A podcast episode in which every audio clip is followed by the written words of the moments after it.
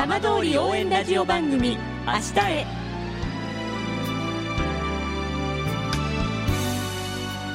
時刻は5時1分になりました。今週も浜通りの情報をお届けする浜通り応援ラジオ番組明日へのスタートです。まずは今週の浜通りニュースです。東日本大震災の発生から丸8年となった11日。県内各地で犠牲者に祈りが捧げられました。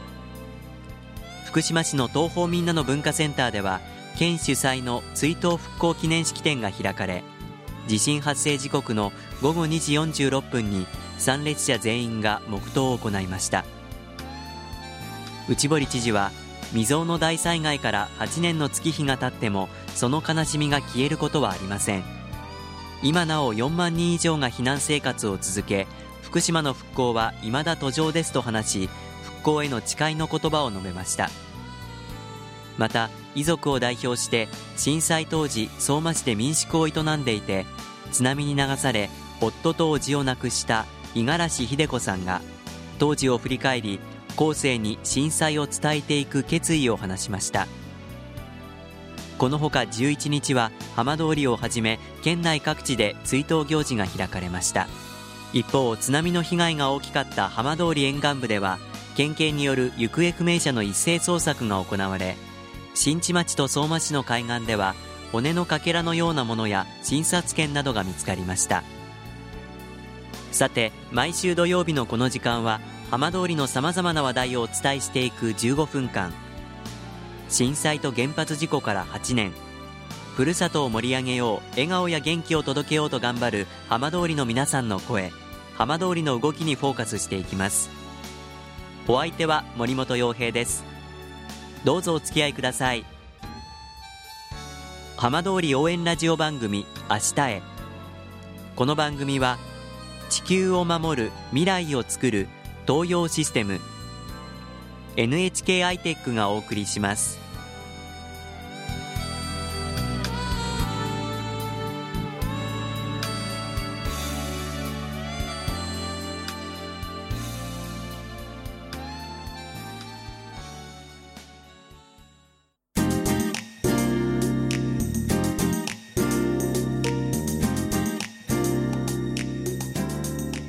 代わっては浜通りの話題やこれから行われるイベントなどを紹介する浜通りピックアップです。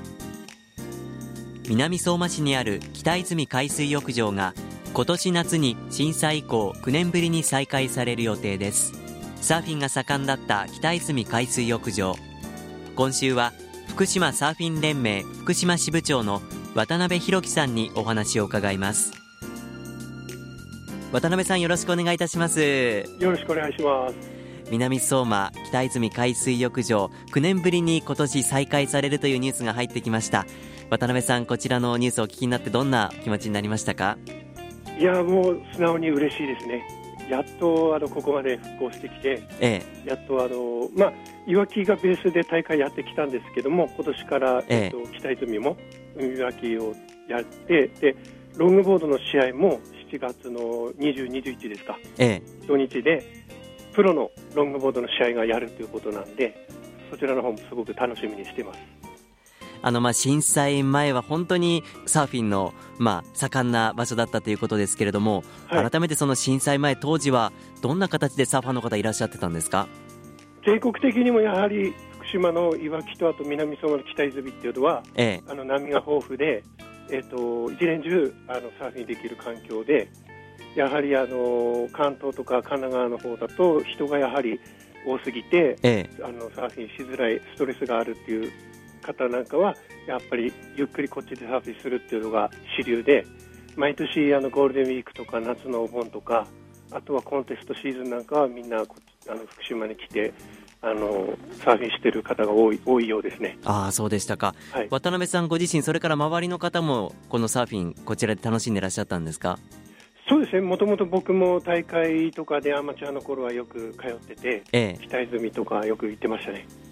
あのこの北泉、それからこの福島県沿岸のこのサーフィンっていうのは、やはりこのサーファーにとってはこういい環境なんですか、そういう意味でも。やっぱり波が豊富っていうのが、いつ行ってもどこでも波があるっていうのが、ええ、福島の良さだと思います。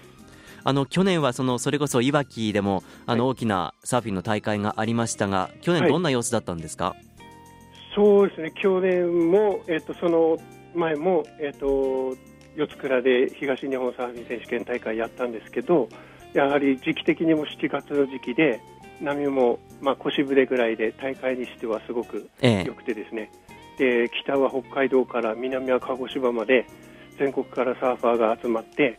えーと、去年は290人ですか、はい、はい、結構全国からあのエントリー者が集まって、ええ、結構トップのアマチュアの大会のあの激戦な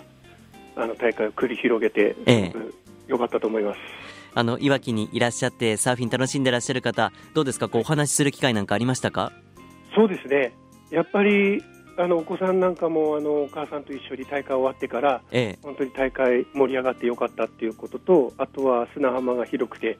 環境も素晴らしくてあの本当にいい大会でしたっていう感じで声もいただきましたね。まあ、そして今年はその北泉海水浴場が再開されるということであの、はい、この北泉海水浴場会場にまた大きな大会予定されてるんですよね。はい日本プロサーフィン連盟主催のえっと、ロングボードのプロの大体150時くらいのエントリーだと思うんですけど、ええ、こちらの方も全国からあのエントリー者が募ってあの日本のプロの試合はきっと初めてだと思うんですけど、ええ、はい。あの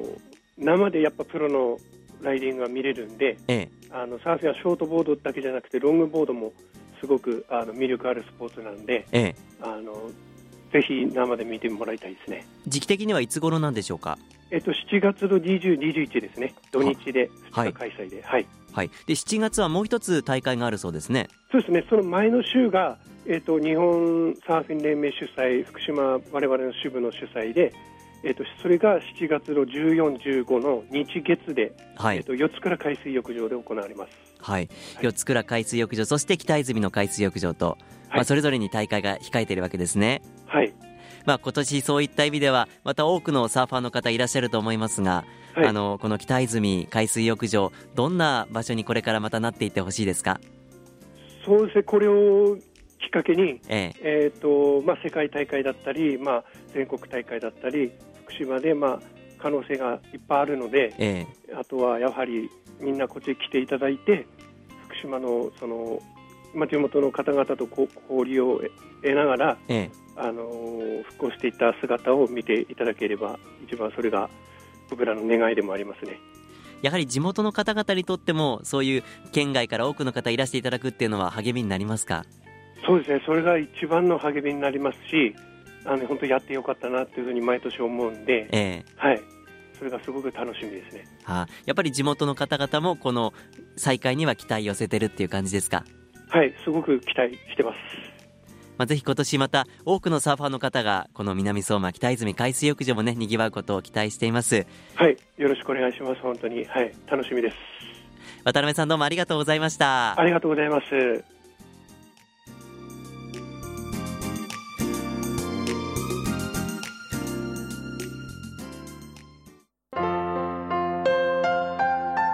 浜通り応援ラジオ番組明日へ